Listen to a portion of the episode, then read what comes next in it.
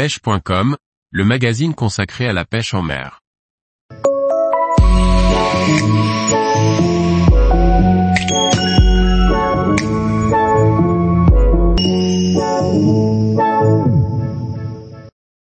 Matériel et bas de ligne pour la pêche des raies, simple et solide. Par Olivier Lalouf. Le matériel et le bas de ligne sont importants. Il existe une multitude de montages pour la pêche des raies à raie. Voici comment réaliser un montage spécial raie qui a fait ses preuves à maintes reprises.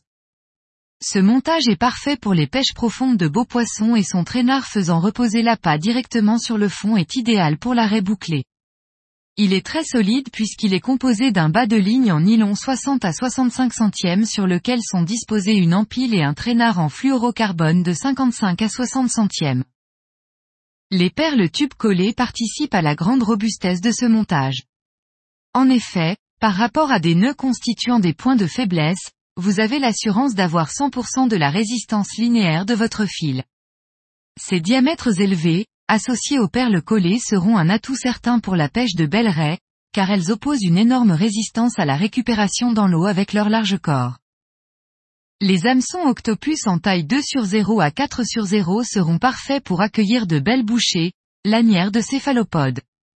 Je vous recommande des hameçons ronds à palettes de même taille pour écheur à l'aiguille des vers, bibi, rags, etc., afin de pouvoir plus facilement les remonter sur le fil. L'avantage de l'empilote sera d'intéresser d'autres espèces se nourrissant au-dessus du fond, rendant ce montage très polyvalent en termes de prise.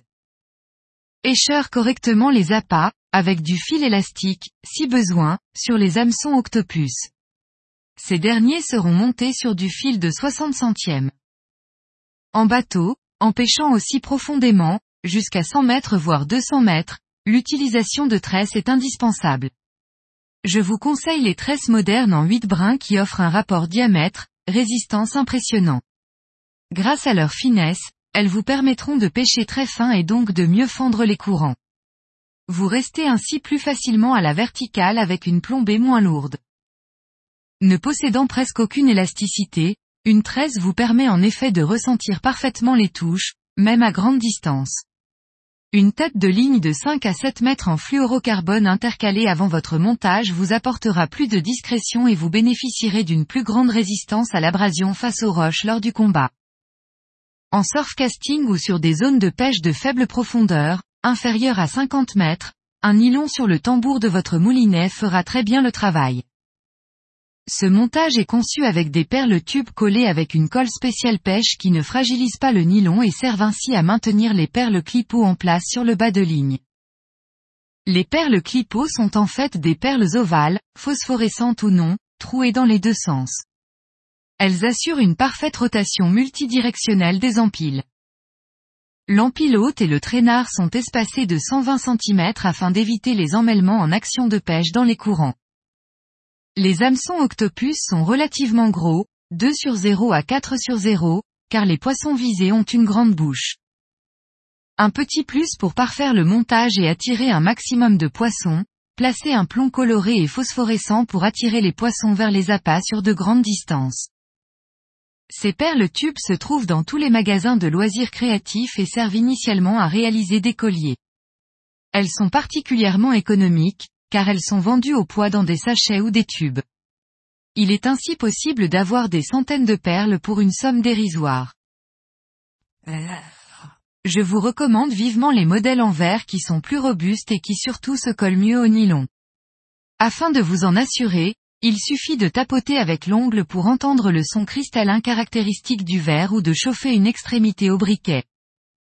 Il sera également conseillé de prendre des perles tubes ayant un trou correspondant au diamètre du nylon utilisé afin que celle-ci soit suffisamment ajustée pour bien tenir une fois collée.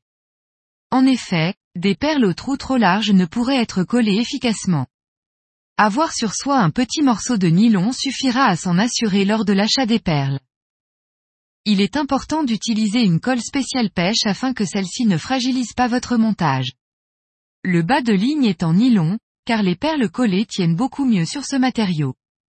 En effet, le fluorocarbone est étanche et ne s'imbibe pas de la colle. Les perles tiennent donc beaucoup moins bien. Avec du nylon, la tenue des perles est parfaite et elle résiste alors à des pressions considérables. Pour que l'empile ou le traînard soit maintenu solidement dans la perle clipot, il suffira de faire un nœud doublé à l'extrémité. En venant en buter contre le trou de la perle, il bloque l'empile très efficacement.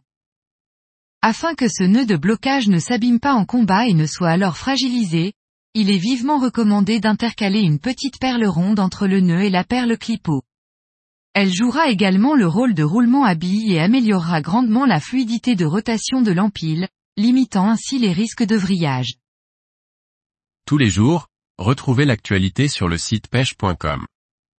Et n'oubliez pas de laisser 5 étoiles sur votre plateforme de podcast.